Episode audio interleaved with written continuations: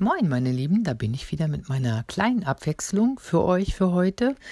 Ähm, ja, bei den nächsten Fragen möchte ich mich mit euch so ein bisschen Richtung Weltall bewegen, denn ich weiß ja, dass einige von euch das richtig interessiert. Und äh, in der ersten Frage geht es darum, wieso sind wir im All schwerelos? Da muss ich erstmal mit einer Gegenfrage anfangen.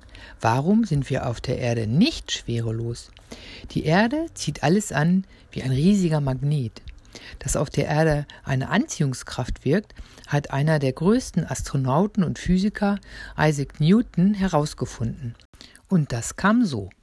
Als der kleine Isaac im Garten unter einem Baum lag, fiel ein Apfel auf seinen Bauch und der machte ihn neugierig.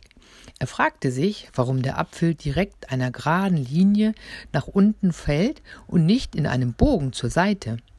Später, als er groß war, fand Newton heraus, dass dafür die Schwerkraft sorgt.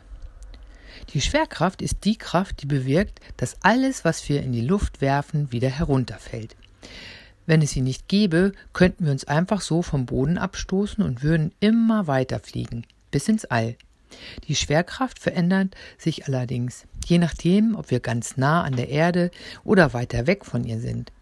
So zieht uns die Erde weniger stark an, sobald wir uns von ihr wegbewegen. Trotzdem wirkt die Schwerkraft selbst im All noch. Und dennoch sind die Astronauten im All schwerelos. Das hat etwas mit einer anderen Kraft zu tun, die Fliehkraft. Das ist kompliziert, was? Die Fliehkraft kennt jeder, der schon einmal mit einem Kettenkarussell gefahren ist. Wenn sich ein Karussell dreht, werden wir in unserem Sitz nach außen gedrückt.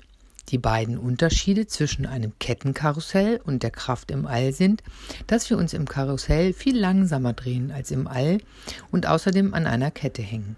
Genau die hält uns in unserer kreisrunden Bahn. Ein Raumschiff im All schwebt um die Erde herum, obwohl es nicht an einem Seil hängt. Die Anziehungskraft der Erde sorgt dafür, dass das Raumschiff nicht aus der kreisrunden Bahn herausgeschleudert wird und irgendwo im All verschwindet. Um Schwerelosigkeit zu erleben, müssen Astronauten in ihrem Raumschiff wahnsinnig schnell um die Erde kreisen, nämlich genau mit dem Tempo, das für eine Umlaufbahn um die Erde notwendig ist. Das sind ungefähr 28.000 Kilometer in der Stunde. Gleichzeitig müssen die Astronauten ein paar hundert Kilometer von der Erde abheben und über die Erdatmosphäre hinaus nach oben fliegen. Die Atmosphäre, das ist die unsichtbare Schutzhülle aus Luft um die Erde herum, würde sie sonst zu stark bremsen. Nur dann halten sich nämlich die beiden wichtigen Kräfte, die Schwerkraft und die Fliehkraft, die Waage. Und nur so können die Astronauten die Schwerelosigkeit erleben. Beim Start ihrer Raumfähre spüren Astronauten die Schwerkraft noch. Die drückt sie nach unten in ihren Sitz. Sobald sie aber mit hoher Geschwindigkeit um die Erde kreisen, können sie nichts mehr von dem Druck spüren, sie sind schwerelos. Das ist ein ähnliches Gefühl wie ein freier Fall beim Springen vom 5-Meter-Brett oder beim Bungee-Jumping. Ohne die Fliehkraft würden die Astronauten einfach auf die anziehende Erde zurückfallen. Das Leben in der Schwerelosigkeit ist gar nicht so einfach. Zunächst geht das Gefühl dafür verloren, wo oben und unten ist.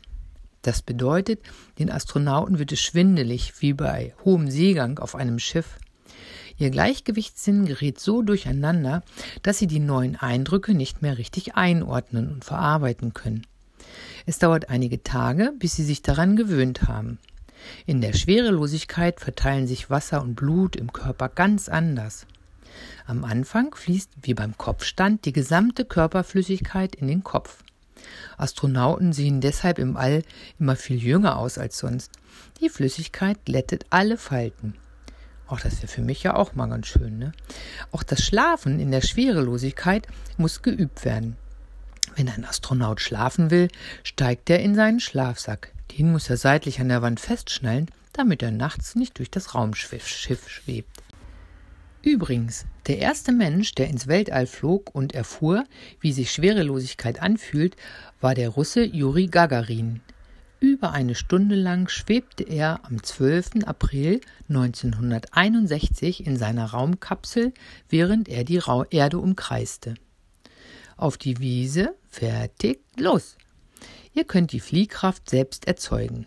Alles, was ihr dafür braucht, ist ein Ball und ein Schal. Legt den Ball in die Mitte des Schals und nehmt die beiden Enden in eine Hand. Sobald der Ball in dem Schal wie in einem Beutel liegt, dreht euch ganz schnell um euch selbst. Dann lasst ein Ende des Schals plötzlich los. Der Ball wird weggeschleudert. Achtet aber bitte darauf, dass der Ball nirgendwo gegenfliegt. Am besten, ihr probiert es auf einer Wiese aus. Ja, meine Lieben, das war mein Podcast für heute. Ähm, jetzt wisst ihr auch, warum die Astronauten immer schwerelos durch das All fliegen. Ähm, vielleicht geht ihr mal wieder ins Freibad, wo es einen ähm, Sprungturm gibt und springt einfach mal vom 3-Meter-Brett und dann könnt ihr auch ein wenig Schwerelosigkeit erleben. Okay, bis morgen, macht's gut.